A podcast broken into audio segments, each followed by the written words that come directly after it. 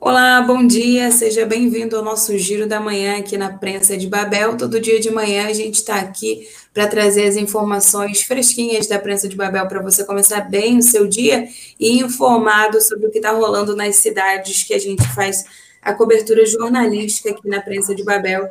E antes de tudo, né, conforme a nossa audiência vai chegando, e eu sempre reforço aqui, você pode seguir a prensa nas redes sociais, arroba prensa de Babel. É fácil encontrar a gente no, no YouTube, no Instagram, no Facebook, no Twitter e acompanhar os nossos conteúdos e reforçar a nossa campanha aí do mês de setembro para conquistar os nossos mil inscritos lá no YouTube. Então, digita arroba prensa de Babel, segue o nosso canal, assim, ativa as notificações lá, o sininho, para receber os novos vídeos que todos os dias a gente inclui lá nas nossas playlists no YouTube. E aí você pode ver e rever os conteúdos quantas vezes você quiser, as nossas entrevistas da Roda da Prensa, o giro de notícias da manhã e também todos os nossos outros produtos, como Costa do, Costa do Sol em pauta, que hoje às 9 horas vai estar é, recebendo o empresário e CEO é,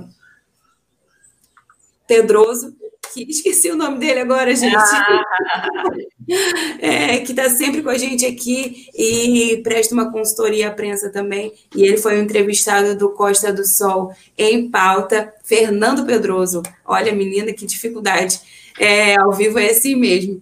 E aí ele vai discutir aí é, a instalação de startups e novos segmentos de economia aqui para a Costa do Sol, para a gente aqui que está enfrentando esse momento de uma economia balançada, vale a pena você assistir mais tarde, às 9 horas, o Costa do Sol em Pauta, o Vitor Viana e o Luiz Fernando Pedroso conversando aí sobre as startups e o mundo dos negócios.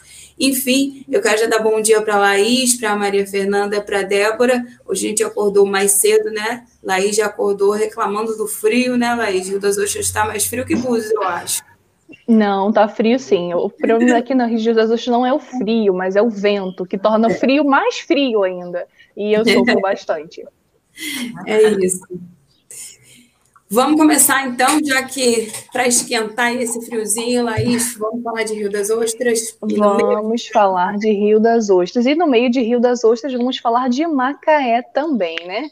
É, a pauta da questão da hidroelétrica é muito importante aqui em Macaé, porque é, é um assunto, foi um assunto muito falado aqui ultimamente.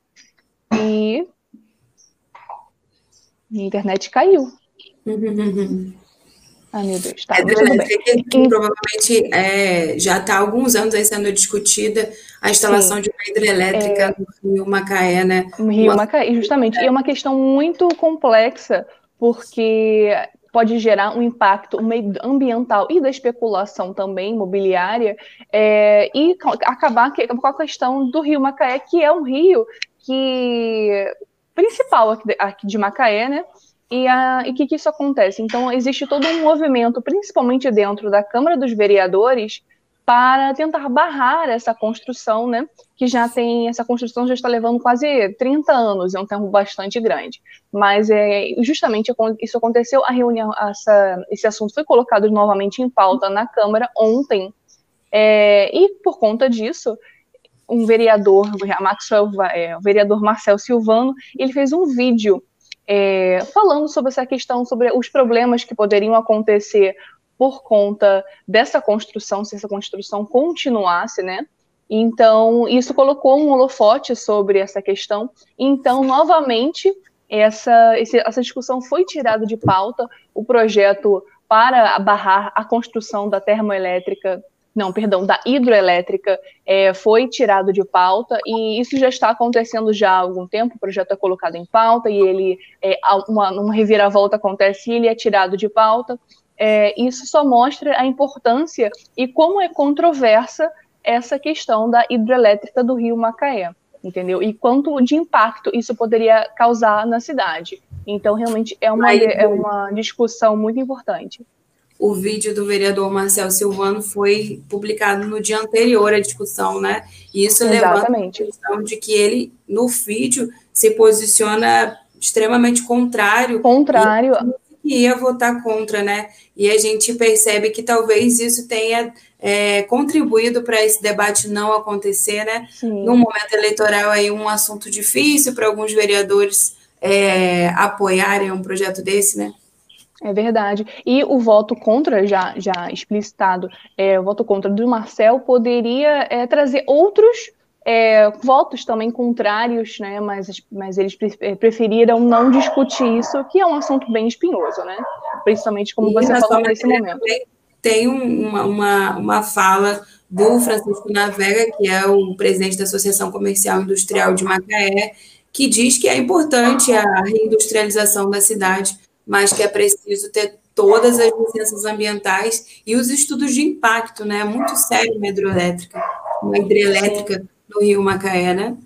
Sim, com certeza. Poderia a questão do benefício industrial, né, um benefício de questão de empregos, é, tem que ser contrabalançado com o impacto ambiental que vai acontecer na cidade inteira, né? Então, realmente, é, isso é muito sério, muito e muito correto, né? Realmente, as, a, todas as docu toda a documentação, principalmente ambiental, tem que estar toda nos mínimos detalhes.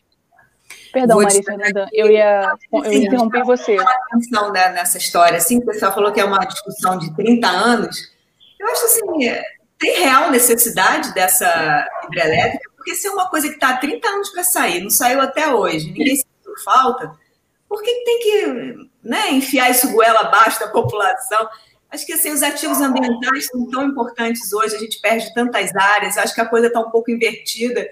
E, e, outra coisa que me chama a atenção também é que Macaé, com todo esse petróleo, né, com toda essa história do petróleo, será que não tem outras fontes de energia que você possa gerar a partir disso também, né? Como as termoelétricas e coisas assim que não sei, precisa justamente é, é, a maior riqueza da humanidade hoje em dia é o meio ambiente, são os rios limpos, são então, assim, acho que os valores estão bem invertidos aí, a discussão deveria partir também desse ponto da real necessidade e quais as outras alternativas, né? É, Com certeza.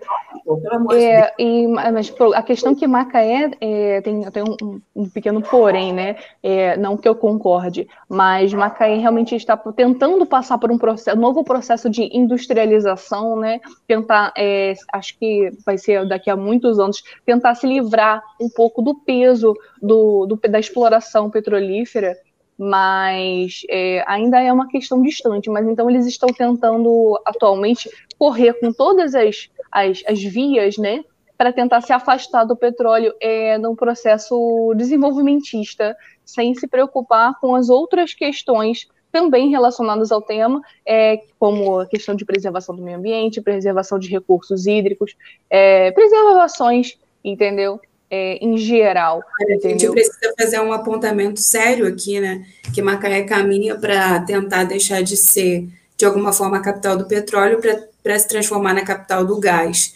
Só que é preciso é, ter algum tipo de cuidado, né? A gente vê as praias de Macaé não são praias é, exatamente turísticas, muito por conta dessa questão do petróleo.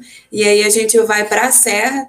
Macaé realmente tem um turismo muito de serra, né? A gente inclusive comentou aqui ontem, em algum momento na redação, de que Macaé não recebeu muitos turistas nas praias, mas as cachoeiras ficaram lotadas. Sim. Então, assim, é preciso tomar cuidado numa questão dessa com uma hidrelétrica que vai realmente é, é, transformar aquele local ali, que é um local potencialmente turístico, né? Então, assim, é uma balança que precisa estar equilibrada, né? Não, e assim, a gente abriu hoje o nosso giro falando do vento aqui da região. Poxa, olha a energia aí, a energia limpa, né? A gente aqui chama Costa do Sol. né? E a gente está no período, a gente sabe o vento que a gente tem aqui na Costa do Sol. Então a gente tem sol e tem vento. Poxa, vamos falar de energia limpa, né? Precisa destruir um rio, precisa criar esse problema todo. Acho que a discussão tem que mudar um pouco, né?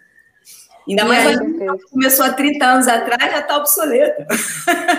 Acho que já mudou muito nesses 30 anos. Pelo e o foco tem que ser mesmo a questão das termoelétricas. Inclusive, tem uma matéria aqui na prensa que, na verdade, a prensa encabeçou essa retomada da discussão das termoelétricas em Macaé. Sim. Inclusive, fez aí o Poder Executivo se mexer para fazer isso funcionar. E tem uma matéria aqui dizendo, né, é sobre a, essa termoelétrica que está sendo construída é, em parceria com a Shell e a UTE Marlin Azul, que é a terceira, né? Macaé já tem duas termoelétricas, e essa terceira está tá iniciando aí as obras e serão no total, a partir de 2021, serão construídas no total 12 termoelétricas em Macaé. E o Navega, de novo, aponta aqui na, na matéria a questão da, da, da utilização desse sub, subproduto, né? Que pode ajudar nessa, nesse processo de reindustrialização de Macaé, para fugir um pouco, como a Laís falou, dessa dependência do petróleo que causou sérios danos não só para Macaé, mas para a nossa região como um todo, né? A gente sempre cita aqui a questão da farra do, dos royalties de petróleo, que de verdade, no final das contas, serviram apenas para enriquecer alguns políticos que respondem por isso, e que muito pouco foi feito aqui na região já que os royalties de petróleo prioritariamente precisam ser investidos em saúde, educação e saneamento, e não é isso que a gente vê. Inclusive, os fundos municipais para desastres, né? Porque parte desses royalties tem que uhum. ficar salvos num fundo, porque qualquer acidente que acontecer aqui em relação a derramamento de óleo e desastres ambientais, esse fundo ele serve para isso. E não é a realidade que a gente vê na nossa Costa do Sol, né, gente? Não, ninguém está preparado, ninguém nem sabe por onde começar se vier um acidente desse. Deus me livre. Inclusive, já viu acidentes assim, se eu não me engano, no ano passado. Sim. Teve, é, é, a Petrobras veio, fez. Eu, eu, me lembro muito que o Amber ainda era secretário de Meio Ambiente, fez aí um meio de campo, funcionou, mas tudo muito assim no improviso, né? Porque fundo mesmo nenhuma cidade tem. Sim, com certeza. É muito interessante porque eu não sei a experiência de vocês, mas eu moro aqui em Rio das Ostras há, há desde 2012, mas frequento há muitos anos. Então, já vi, é, não vou citar nomes, um, vários comícios de, de candidatos a prefeito específicos aqui da cidade que sempre comentaram que, nossa, é, Rio das Ostras um dia vai perder os royalties de petróleo, porque o petróleo é uma coisa finita, sempre se foi falado isso, né?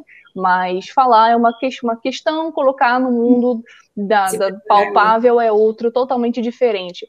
E, e, agora Macaé começa, né, depois de toda aquela recessão da questão do, do petróleo, né, o petróleo muito caro e exploração aqui no, no Brasil difícil, é, agora que se começa a colocar né, como uma, uma outra ideia de, de exploração, né, a questão da, da, da, termoelétrica, que no final das contas também tem uma matéria aqui na, na prensa falando sobre 1.500 vagas de, de trabalho, que é bem legal.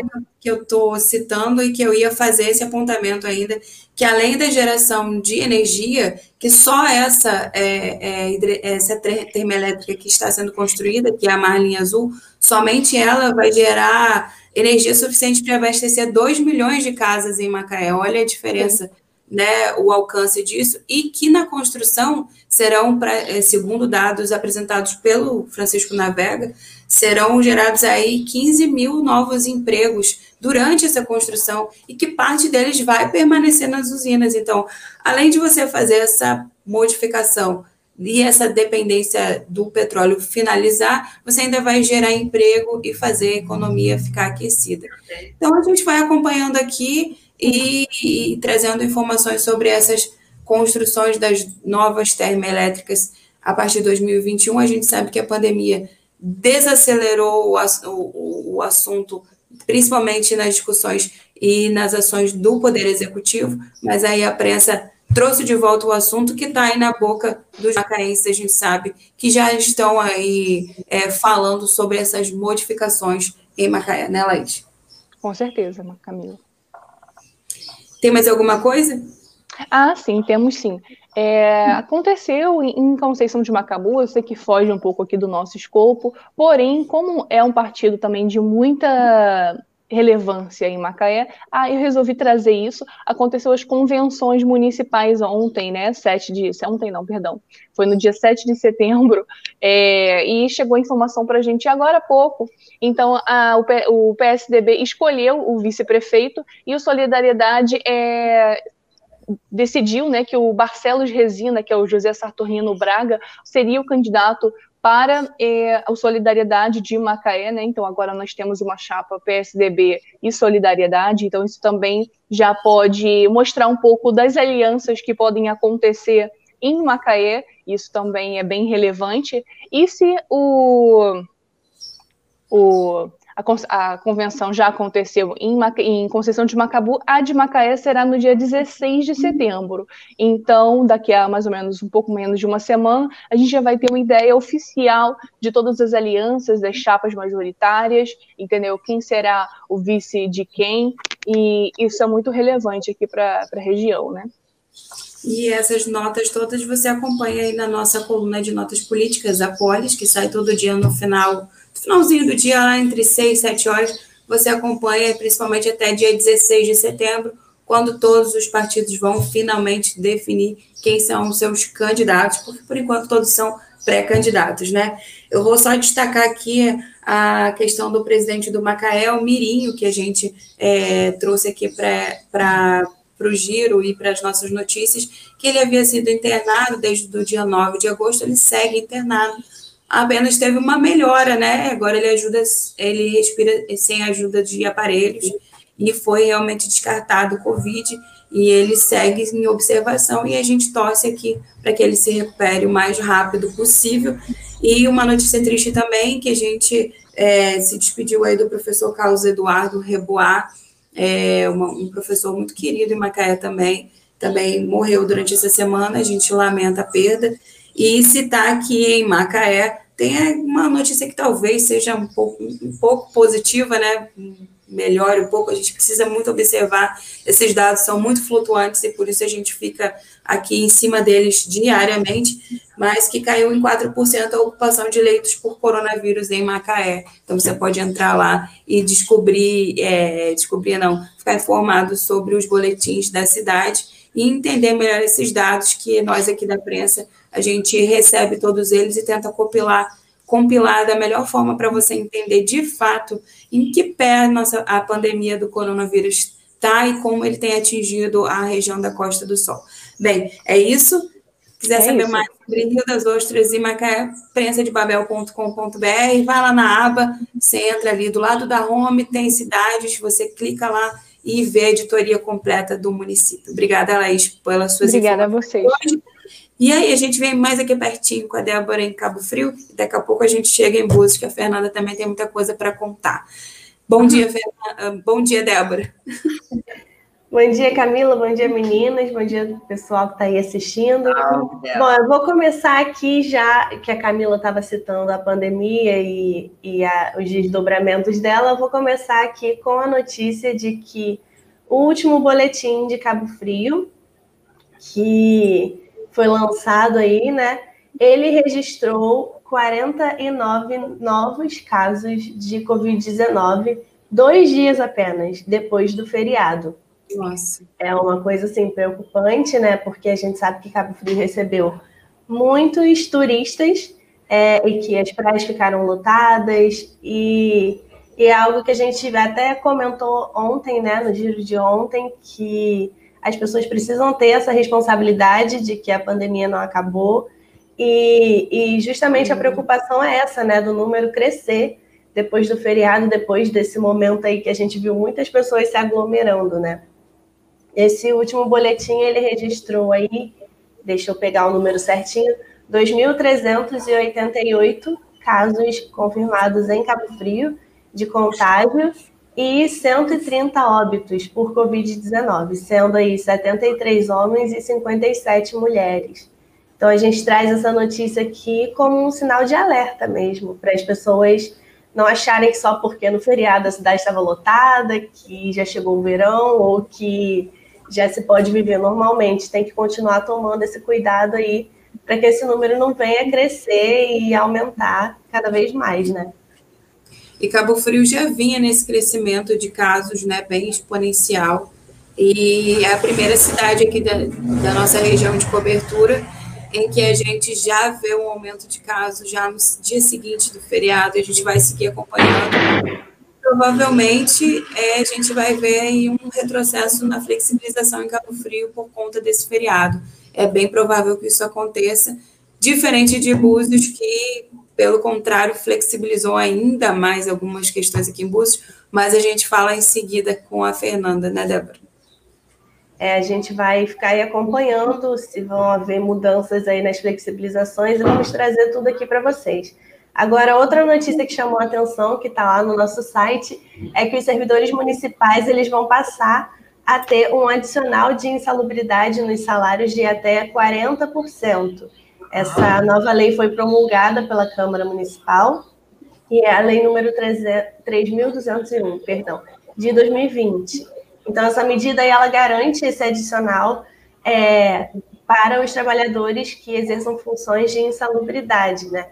Que quer dizer que são trabalhadores com funções que os expõem a agentes que podem ser nocivos à saúde.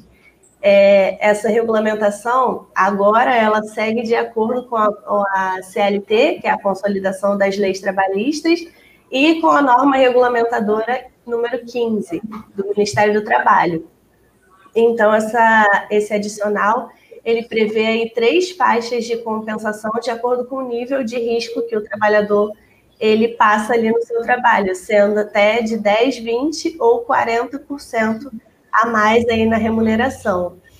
É, em Cabo Frio, desde a década de 80, a legislação mantinha é, apenas 10% da compensação. Então, agora a lei ela vai ser mais abrangente e vai ser de acordo com a CLT. Então, aí é uma notícia boa né, para os trabalhadores. Agora a gente tem que ficar de olho é, e ver como ela vai ser cumprida certinho, se, se vão ter faltas com relação a isso.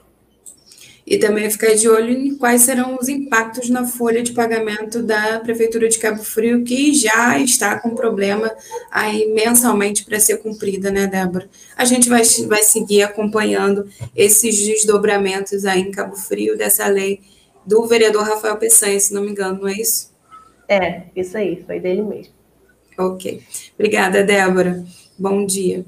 Bom dia. Fernanda, vamos abrir falando sobre o decreto, que ontem a gente deu uma pincelada aqui, dizendo é. a flexibilização, mas no final, depois a gente publicou uma matéria completa com todos os detalhes, né? Isso, aí eu conto com a sua ajuda, Camila, para esses detalhes todos aí. Porque às vezes foram templos religiosos, né? Que agora podem é. funcionar é. com 60%. Os templos né? religiosos foram a, aumentaram a capacidade de, de o limite né, de fiéis em 60%, 60%.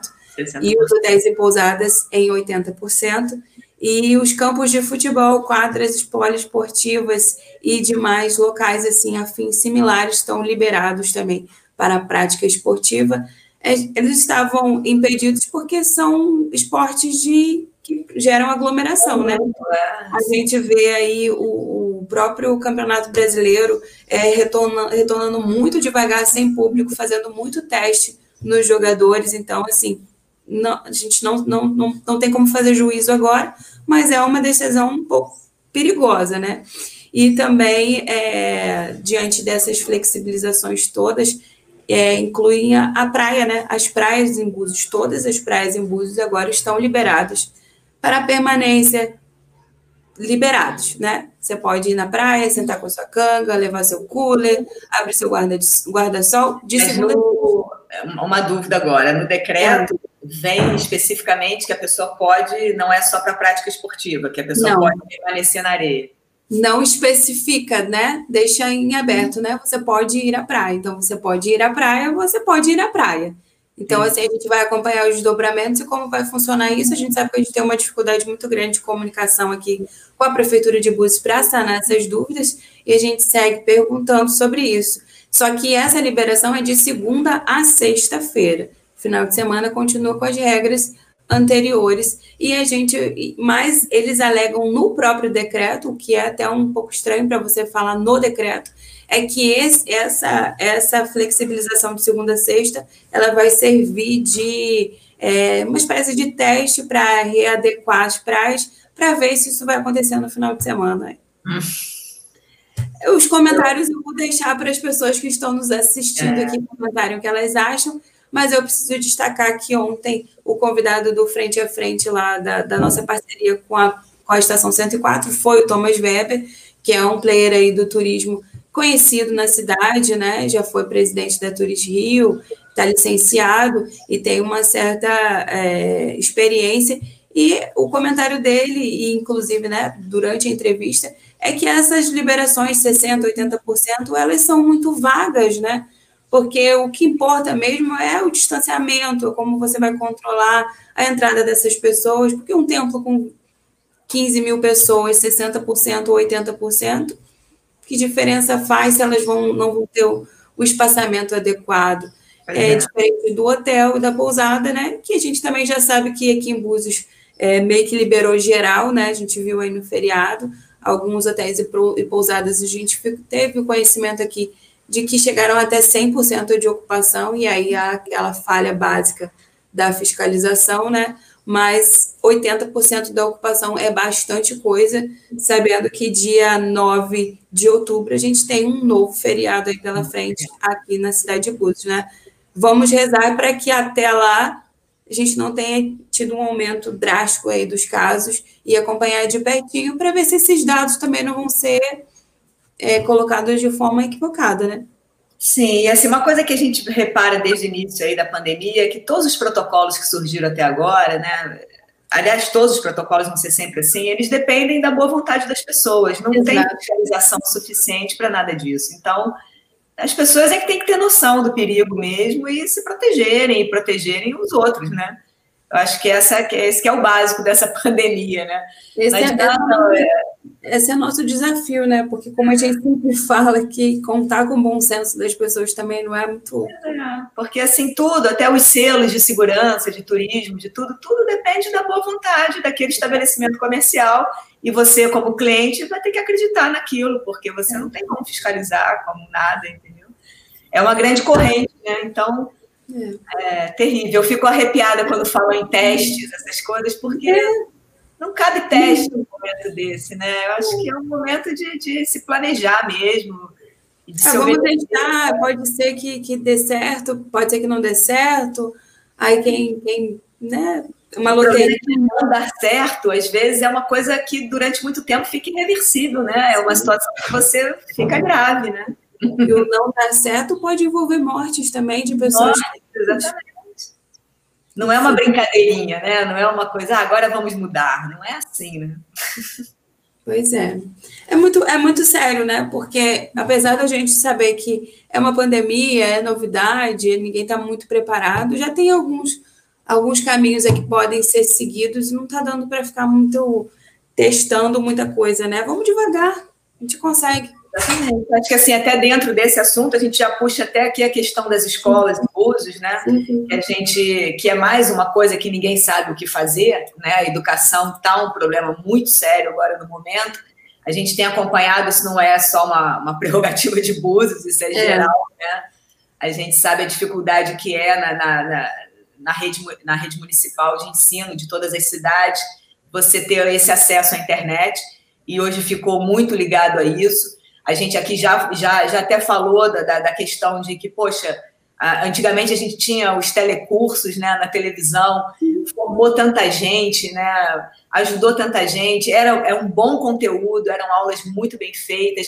Então, assim, inclusive que já existe esse conteúdo disponível, né? Uhum. se ressuscitar isso e tentar atualizar né, alguns temas, algumas coisas, mas de imediato já poderia se ter isso, já existe um material, a gente já tem a TV em casa, é um negócio muito mais fácil, todo mundo tem, um sinal uhum. aberto, como de uma TV Justiça. A TV Justiça ela já disponibilizou é, a, o espaço dela de TV em várias cidades para que, que, fosse feita a educação via o canal né, da, da, da Então, assim, essas soluções existem. Eu acho que, é como você falou, a gente já está oito meses, né? Por favor, e assim, ano que vem, ninguém sabe também. As escolas provavelmente não vão conseguir voltar ano que vem. É.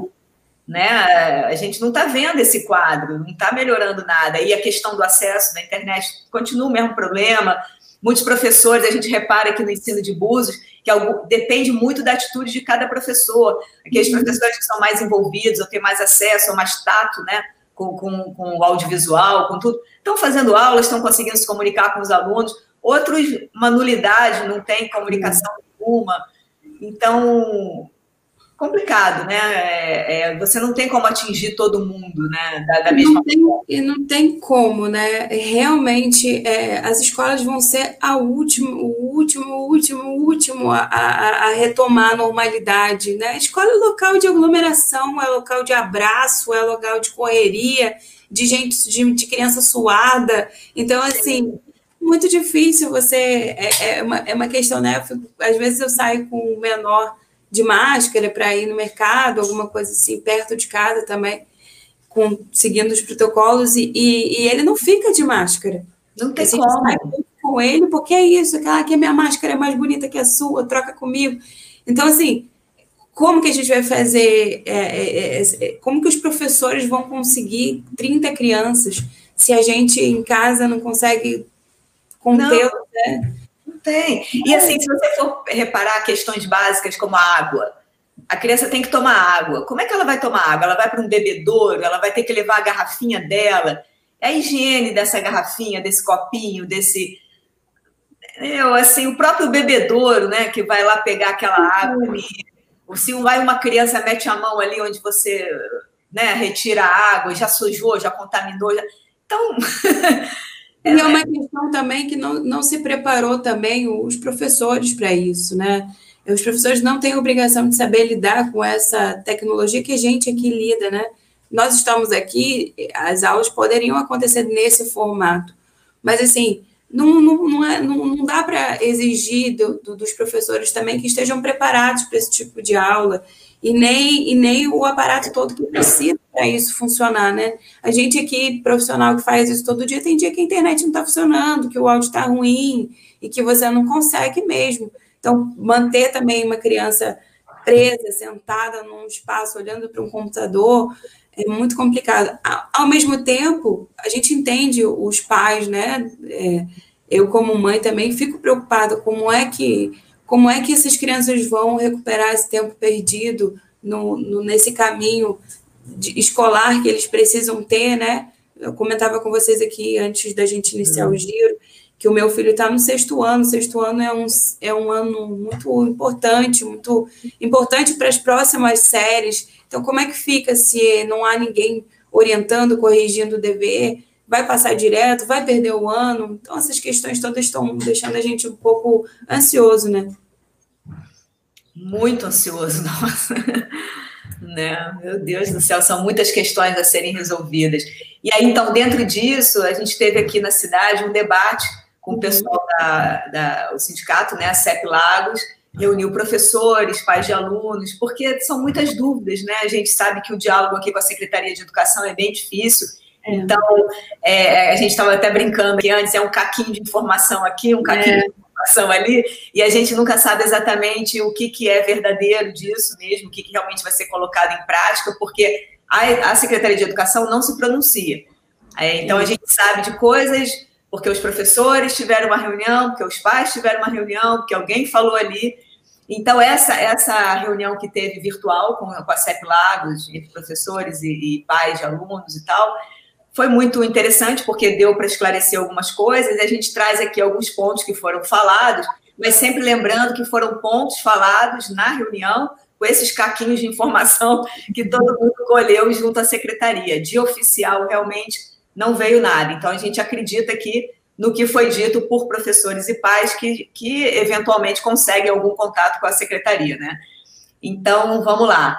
É, foi dito que estão acontecendo algumas reuniões diretivas nas unidades escolares é, para validação do ano letivo, né, junto com os professores, né.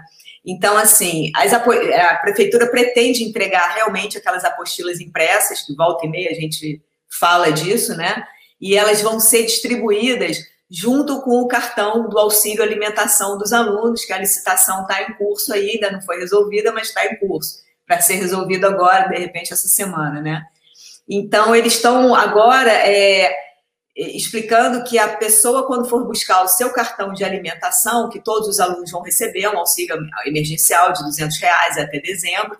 Então, quando o responsável for retirar esse cartão alimentação, ele já vai receber a apostila impressa para o referente àquele aluno, né?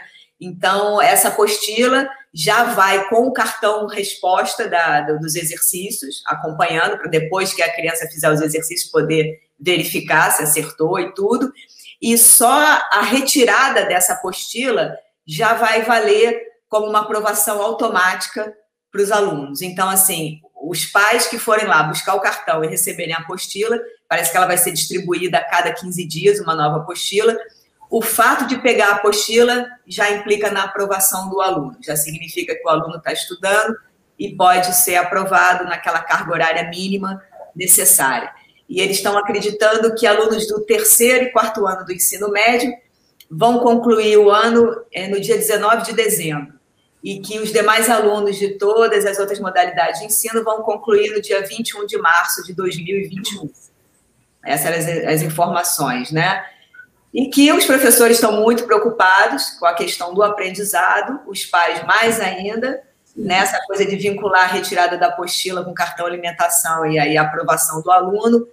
Está soando esquisito, ninguém está entendendo muito bem isso, mas temos para o momento, porque o acesso à internet aqui em Búzios é nulo.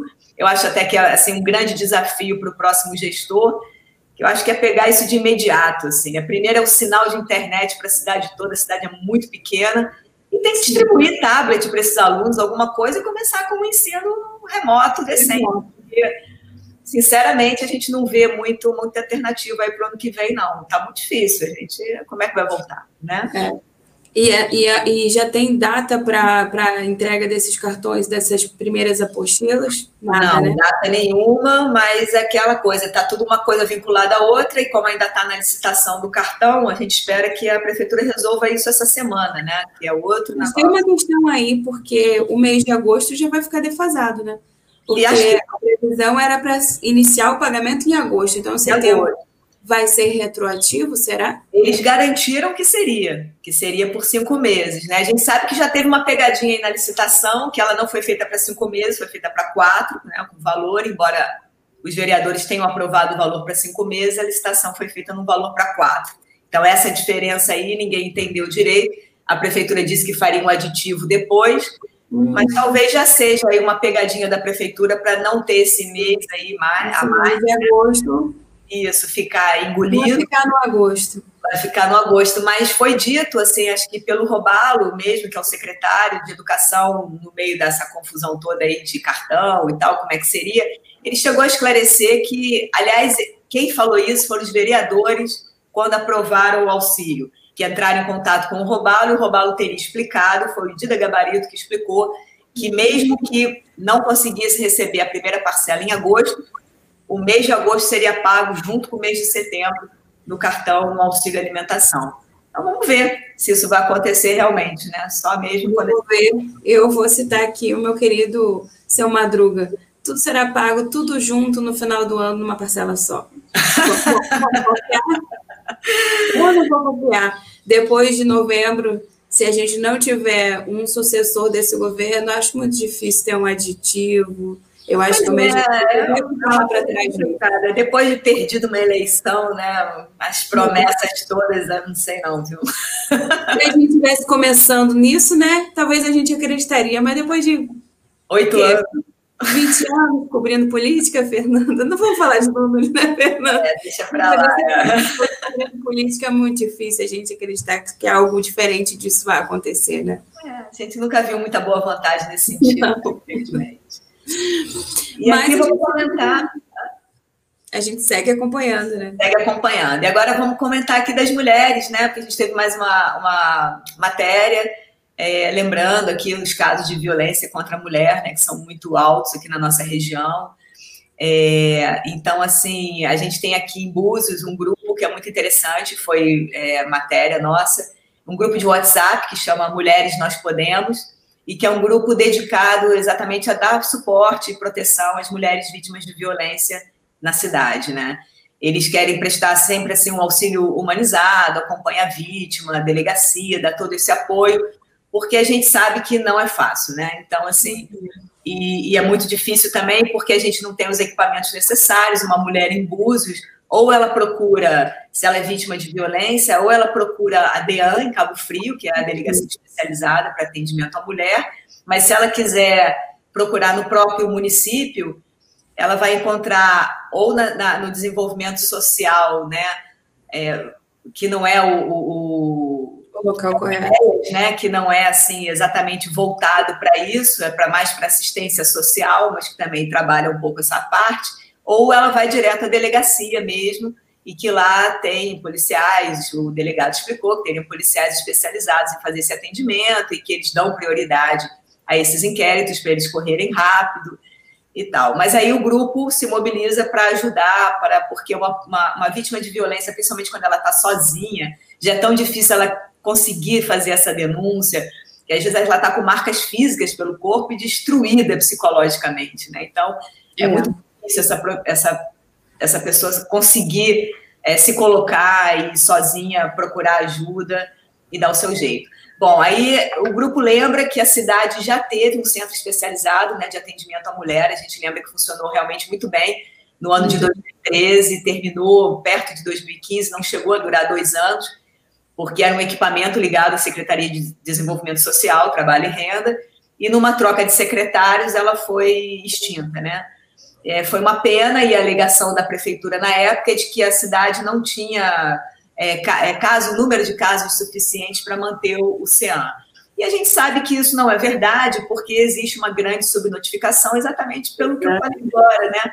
Pela dificuldade da pessoa fazer a sua queixa, né? A gente sabe que é um negócio muito delicado, né? A mulher, é, todo esse momento dela chegar até pedir ajuda, né? Então, muitos, é, fica uma subnotificação realmente muito grande. O último dossiê mulher apontou em Búzios mais de 500 casos de mulheres agredidas no último ano. E aí você não tem a demanda? Muito pois é, entendeu? Então, assim, realmente precisa. Então, o que, que esse grupo da Mulheres Nós Podemos percebeu também? Que precisa de pesquisa, né? É, perguntas quanto assim, quantas mulheres moram em Búzios? Ninguém sabe isso. Quantas têm medida protetiva? Quantas já sofreram algum tipo de agressão e vivem ainda com o agressor, né? E, e, outro caso que elas trazem também, mulheres com deficiência, a gente não para para pensar nisso. Assim, é tão difícil uma mulher é, ir, ir se colocar no momento desse. Agora, imagina uma pessoa que é surda, muda, cadeirante, cega, que também sofre violência doméstica ou outros tipos de violência contra a mulher. Para procurar ajuda é muito mais complicado. E existem leis para amparar esse, né, mulheres com deficiência que também não são aplicadas. Então, o grupo está em busca de fazer essas pesquisas para ajudar melhor, para proteger melhor as mulheres, e já pediu apoio à Câmara de Vereadores. A Câmara fez uma indicação ao prefeito, ao André Granado, pedindo essa pesquisa, mas a prefeitura, como a gente sabe, não tem o mesmo tempo que as pessoas comuns, né? e não. não a, o, o quão, quão é prejudicial um governo formado 100% por homens. E a gente nem vai falar, entrar aqui na, na seara do feminismo, mas da, da equiparação. É como que você quer um, um, homem à frente de uma secretaria que trata de questões específicas relacionadas à mulher e que você precisa ter o um entendimento do que é violência contra a mulher, o que é abuso psicológico e todos esses caminhos. Assim, é, é uma lástima e todas as mulheres de coletivos e, e, e, que são ativistas nesse campo lamentaram muito essa mudança e esse desmonte mesmo de todo o aparato de, de apoio e segurança à mulher que Búzios tinha, que poderia ser uma referência para outras cidades e que foi desmontado de uma hora para outra. E eu me lembro na época com uma desculpa bastante esfarrapada e que acabou, né? Acabou. E uma vez que acaba, assim, são muito. É, a curva é enorme, o retrocesso é gigante, né? Até por tudo que você, você falou. Dá, você dizer que não há demanda. Não há demanda, isso é um escárnio, é um escárnio, assim, e é, é, como o pessoal do grupo fala, é mais uma agressão. Né? Você ouvir uma coisa dessa é mais uma agressão, né? Acho que. É, é, e é um retrocesso muito grande, porque o momento que você tem um equipamento desse, é, a discussão é outra, né? Você, você mantém o assunto ali, né? Você tem um local de, de para falar isso, para debater isso, né? Uma coisa que está ali o tempo inteiro, está visível, né? E se você basicamente entra nessas discussões com as ativistas e os coletivos da cidade, você se depara com histórias graves, sérias, muito, muito. de ajuda e que estão aí acontecendo a revelia sem nenhum tipo de acompanhamento. Vale destacar que nós estamos nesse período eleitoral e que os candidatos que se apresentam, que não têm uma proposta e que sequer dialogam com esses coletivos e que não, e que não apresentam, né? A gente, nós temos mulheres altamente qualificadas na cidade que sequer são pensadas para compor um, um, um, governo, né? E Sim. isso é deprimente, é deprimente. Não, inclusive, tem, tem um dado interessante. A Costa do Sol, se você pegar as prefeituras da Costa do Sol, você vai ver uma participação ínfima de mulheres. Isso precisa ser mudado. E não ser mudado mulher por, por mulher, não, mas pessoas qualificadas para esse, esses cargos. Sim, é, não basta ser mulher, né? Tem que também estar tá envolvido, né? Não pode ser assim, realmente. Agora, é, tem um dado interessante quando você falou da, da questão agora do, dos gestores, né, da, da, da, eleição. A Associação de Mulheres, a AMAB, ela está querendo promover debates aqui com os candidatos justamente para levantar um dos assuntos é a volta do CIAM. Elas claro. querem assim que eles se comprometam realmente a, a, a retornar com isso, né? Elas estão falando. E comprometer publicamente mesmo, né? Eu não vi nenhum candidato abordar esse assunto ainda. Não, Nenhuma, não. Nenhum tipo de live, de nada, né? Não, realmente, realmente. É, a sociedade civil também tem que participar mesmo, né? Tem que trazer. E, e vale destacar que nem pré-candidatos, tá? É verdade. Fica a dica aí, né, Fernando? Fica a dica. Uhum. É, gente, a gente, a gente esticou bastante o nosso giro hoje, mas a gente tinha assuntos muito importantes para tratar aqui nessa nossa manhã do Giro de Notícias. Tem bastante participação de comentários aqui, a gente vai tentar depois responder e convidar vocês a permanecerem com a gente aqui ao longo do dia, imprensadebabel.com.br e também adicionar o nosso contato no WhatsApp, que vai aparecer aqui para você quando eu conseguir colocar na tela, acho que não vou conseguir, é o 22 99287 8832 e você pode fazer contato aqui com a nossa, com a nossa redação, com os nossos repórteres e participar do nosso giro de notícias, sugerir pauta, e a gente está aqui para receber essas demandas. E também nesse número você pode participar de uma lista de transmissão com a sua cidade, né? Para você receber o conteúdo em primeira mão, assim que ele é publicado na prensa, ele é disparado nessa lista de, de transmissão do WhatsApp. É só você mandar um oi dizer seu nome, sua cidade, a gente te adiciona. Não esqueça também de seguir a prensa nas redes sociais, especialmente no YouTube. Como eu falei no início, a gente está indo uma campanha para atingir os mil inscritos lá no nosso canal. E você pode conferir nosso, nossas playlists que estão com todo, todo o conteúdo que a gente produz, fica disponibilizado lá no YouTube para você ver e rever quantas vezes quiser. Então é isso, quero agradecer mais uma vez a participação de vocês aqui. A gente continua aqui nos bastidores da notícia e é assim que as matérias forem publicadas, a gente dispara no nosso lista de transmissão, como eu acabei de falar, e amanhã a gente retorna, lembrando que hoje, às 21 horas, a gente tem Costa do Sol em pauta com o Vitor Viana entrevistando o Luiz Fernando Pedroso, falando aí sobre negócios na região dos lagos, na Costa do Sol. Tchau, meninas, até amanhã.